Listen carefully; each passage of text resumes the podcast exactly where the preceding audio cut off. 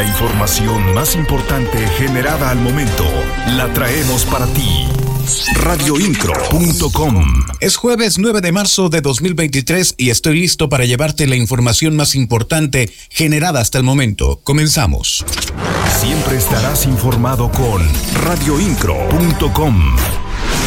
Ya está listo el cárcamo de rebombeo de 5 de febrero para la temporada de lluvias. La información con mi compañera Malinka Cebes. Ya se tiene listo el cárcamo de rebombeo de Avenida 5 de febrero para la temporada de lluvias de este año, señaló el secretario de Desarrollo Urbano y Obras Públicas Fernando González Salinas. Detalló que se hicieron pruebas con agua proporcionada por la CEA para garantizar que esta nueva infraestructura funcione correctamente indicó que este cárcamo mitigará los riesgos de inundaciones en la zona para esta temporada. Pues este, hemos realizado las pruebas de descarga para probar su funcionamiento este, y ya finalmente agradezco el apoyo de la CEA que nos hizo favor de eh, de llenar el depósito del, del cálcamo y ya este, todas las pruebas, absolutamente todo el, todo el equipo, todo, todo el, este, el procedimiento que tendríamos que tener terminado para poder hacer que el cálcamo funcionara, ya está funcionando y sin ningún problema. Finalmente estableció que esta estructura tendrá una capacidad para almacenar hasta 2.000 pipas de agua. Las noticias de Querétaro están en radioincro.com. En lo que va del año han recibido atención 5.000 mujeres por el Instituto Queretano de las Mujeres.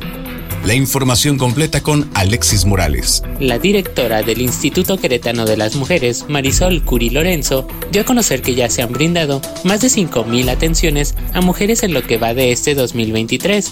Señaló que estas atenciones son desde jurídicas, psicológicas, hasta seguimientos a casos, del mujer y servicios de capacitación. Tuvimos el cambio de instalaciones, que también si me permiten, pues voy a este, nos cambiamos a Pino Suárez 229 en la colonia centro y hemos identificado que este punto ha sido mucho más usado por, este, eh, las mujeres que quieran acercarse.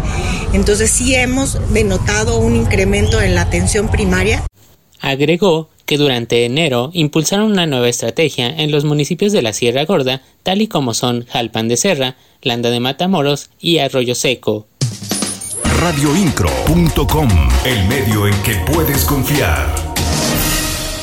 El oficial mayor de gobierno del estado, Mario Ramírez Retolaza, informó que próximamente se cobrará por el servicio de estacionamiento del Centro Cultural Manuel Gómez Morín.